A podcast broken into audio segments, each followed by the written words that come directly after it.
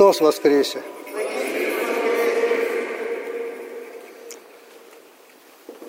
Дорогие отцы, братья и сестры, мы слышали очень важную для нас историю сегодня в деяниях апостольских о том, как Симон Волхов хотел купить дар апостольства серебром. Он видел, что апостолы, возлагая руки,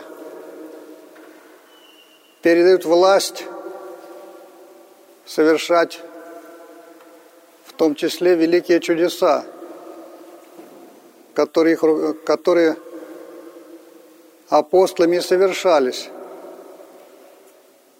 А Симон до этого, как говорит церковная история, церковное предание, он очень людей удивлял своими волхвованиями, то есть с помощью демонов, по сути, вот, творил какие-то великие чудеса. Но увидел, что апостолы, если говорить таким современным языком – гораздо круче, чем он. И вот он захотел купить такую же власть за деньги. Но апостолы сказали, что он не прав. Причем очень сильно не прав, поэтому пусть вообще Бога молят о том, чтобы ему этот грех простился, что благодать можно купить, что можно купить и власть церковную – ну, Симон их просил, чтобы они помолились, чтобы Бог простил ему этот грех, хотя предание церкви говорит, что потом было еще состязание между Петром и Симоном Волхвом, в котором этот Симон Волхв погиб, свернул себе шею. Эта история вошла в каноническое право церковное. То, что нельзя продавать благодать. Вот у нас есть два таинства, которые особо это подчеркивают. Таинство Евхаристии, литургия и принципиально церковь показывает, что благодать купить нельзя – никаких приношений при литургии не требует. Второе – это таинство хератонии. Хератония в диакона, в священника или в епископа. И если какой-то человек недаром получает епископство или священство, или диаконство – а тем, что покупает эту власть, это достоинство, то есть приносит архиерею деньги, серебро и просит, чтобы его поставили диаконом или священником, или покупает епископов, чтобы возвели его на святительство – то тогда извергаются из сана за этот великий грех. И тот, кто принес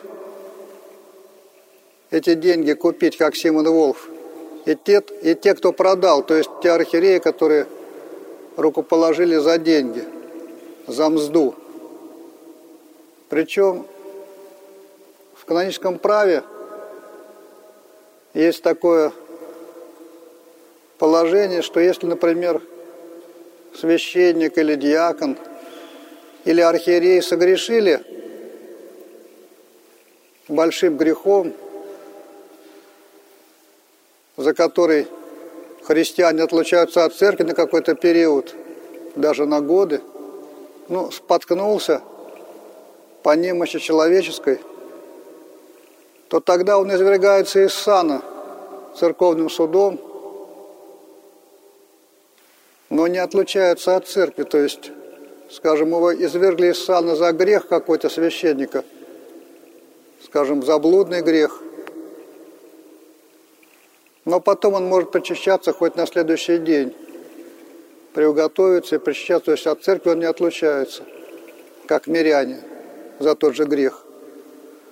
Но вот если было совершено таинство хератонии за деньги, то тогда он и извергается и отлучается одновременно, причем на долгое время от церкви, то есть от причастия. По сути, отлучение от причастия и есть отлучение от церкви. Почему такое исключение в данном случае? А потому что он и священство получил неправильно. Его священство куплено было незаконно. Поэтому священство лишается как недостойный его. Потому что на священство возводит, как правило, людей достойных.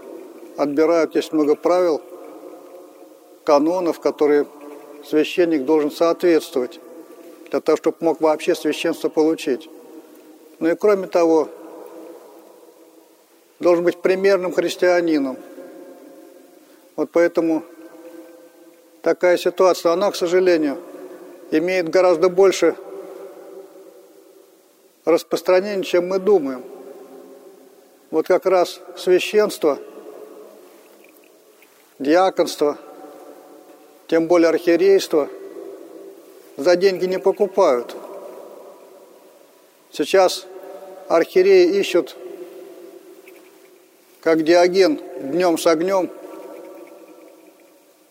где бы найти человека, которого можно было бы рукоположить в священство. Не хватает их, а не то, что еще деньги за это требовать. Может, были времена, когда была очередь на священство. Сейчас этой очереди нету. Сейчас есть наоборот. Очередь за кандидатами на священство. То есть понятно, что это было во времена прежние в основном. Хотя нельзя сказать, что это как некое исключение не может быть. Но в самой церкви вот это понимание, это понятие, оно очень распространено, к сожалению. То есть люди пытаются купить благодать за деньги. Например, приходят и говорят, сколько стоит крещение, сколько стоит там соборование – а оно нисколько не стоит. Другое дело, человек приходит и говорит, какую жертву надо принести вот в связи с соборованием или с крещением. Вот мы знаем в Ветхом Завете, если человек был богатый, мог принести в жертву там быка, а если был победнее, значит, овна, если был совсем бедный, птенцов голубиных, но как-то что-то, какую-то жертву приносил вместе, например, с совершением каких-то обрядов и так далее. Все бесплатно. Благодать Божия, она не продается. Благодать Божия – это Его любовь. Купить любовь нельзя. Любовь – это всегда дар. Причем не только дар Божий, но и дар человеческий. Вот Господь дает две заповеди. Люби Бога и люби ближнего.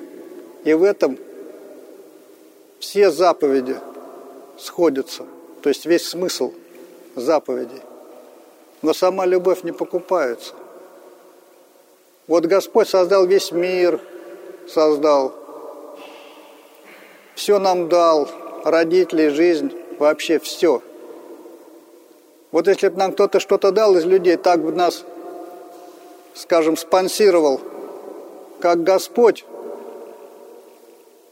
ну, вроде должны были бы полюбить. Такой долг.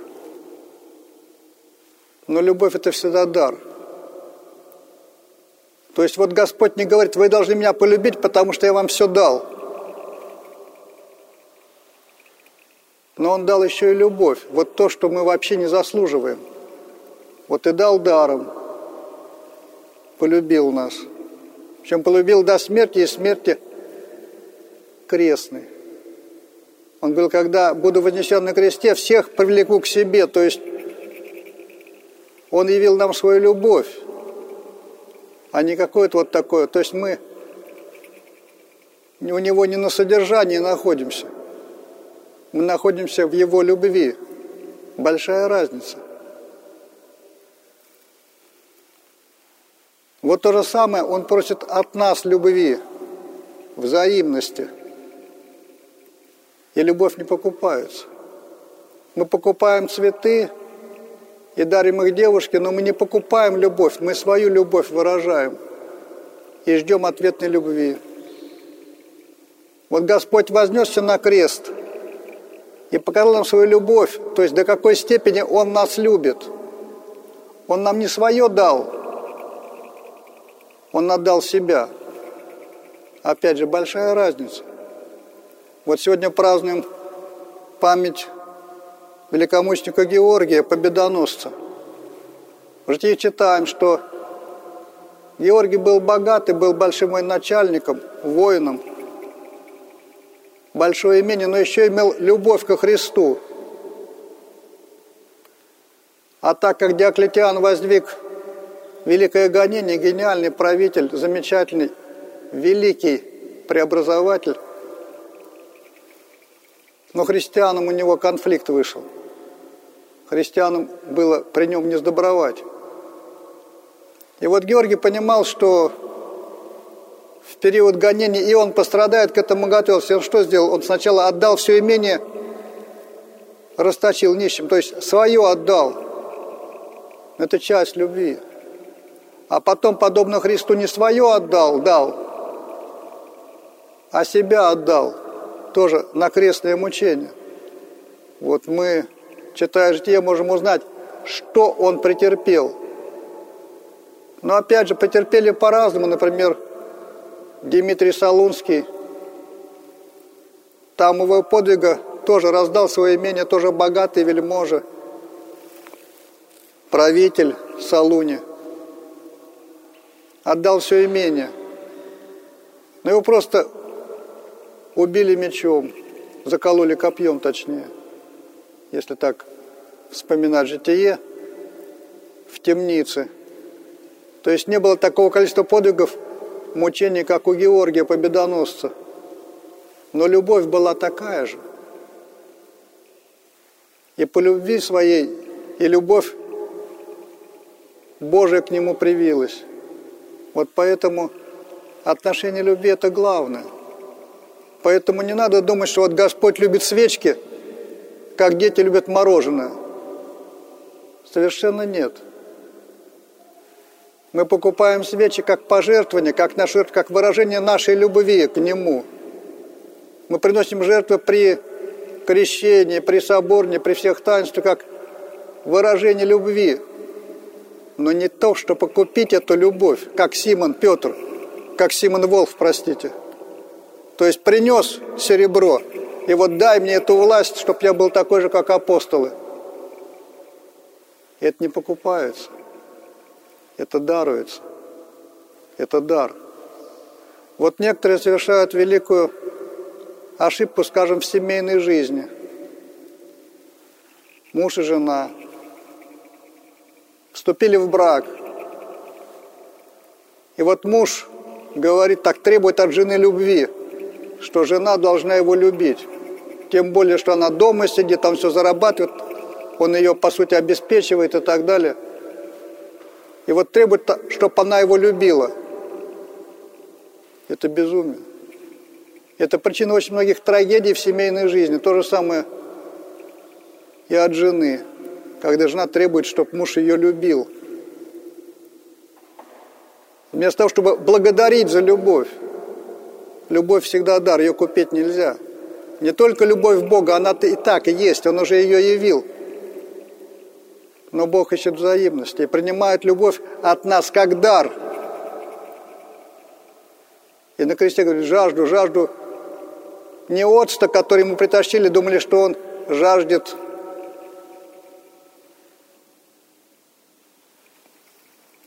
жидкости – а он не хотел пить, там написано. Он жаждал любви от людей уже на кресте. Хотя любви этой он с креста особо не видел, и ученики разбежались. Вот так же и сейчас он особой любви от людей не видит и не укоряет. А если кто полюбит, принимает это не как должное, а как дар. И вот нам Бог тоже ничего не должен. Его любовь к нам – это дар Его любовь. Поэтому вот этот момент очень важный в церкви. А кто думает, что любовь покупается, или что в церкви что-то продается вот так вот, как в обычных, это другое сознание, оккультное сознание. То есть, если демону приносит какой-то дар, жертву, значит, он должен и так далее, вступают в ним такие вот отношения товарно-денежные. В церкви совсем по-другому. Но вот это оккультное сознание, оно в церковь проникает очень сильно. И люди же торгуются, они покупают где-то там свечки, то есть начинают что торговля. Сколько стоит? Я пойду в тот храм, потому что там меньше просят за это. Да вообще ничего не просят. Пойди скажи, у меня нет денег, пожалуйста, вот мне надо покреститься. Покрестят в любом храме. Я удивлюсь, если где-то не покрестят. А если где не покрестят, там тоже такой же священник, который, по сути, по духу симонит, который продает благодать, она даром. Но надо выражать свою любовь к Богу, надо как-то чем-то жертвовать. Я уж не говорю, как Георгий Победоносец, все имение отдать нищим, окружающим Богу, на храм пожертвовать, хотя бы частичку. Не надо быть жмотом. И выражать надо свою любовь.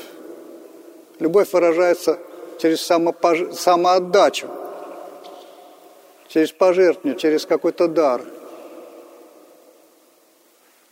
А так, чтобы взойти на то, чтобы собой пожертвовать, ну, это особо сложно. Но некоторым это, некоторые это явили. И вот они явились свидетелями любви, мученики. Чтобы понятно было, что выгоды никакой нету от того, что вот они так свою веру исповедуют. Но вот они явили вот эти другие отношения, эту любовь, свою к Богу в ответ на Его любовь к нам. Вот тоже взошли на крест. Мы их почитаем, как настоящие христиан и свидетели. И вот и нам надо потихоньку приходить в какую-то меру. То есть сначала небольшие пожертвования какие-то, потом больше, потом, может быть, все имение отдать, а потом потерпеть за Христа мучения, зайти на другую ступень. Но если не делать первый шаг, то потом всех последующих не будет. Если ты торгуешься с Богом, то ты ничего не получишь. Конечно, его любовь в тебя все, все будет, но она, ему не к чему будет привиться в другие отношения. Поэтому будем хранить церковное предание и не подражать тем людям, которые думают, что в церкви все продается и все покупается. На самом деле нет. Христос воскресен!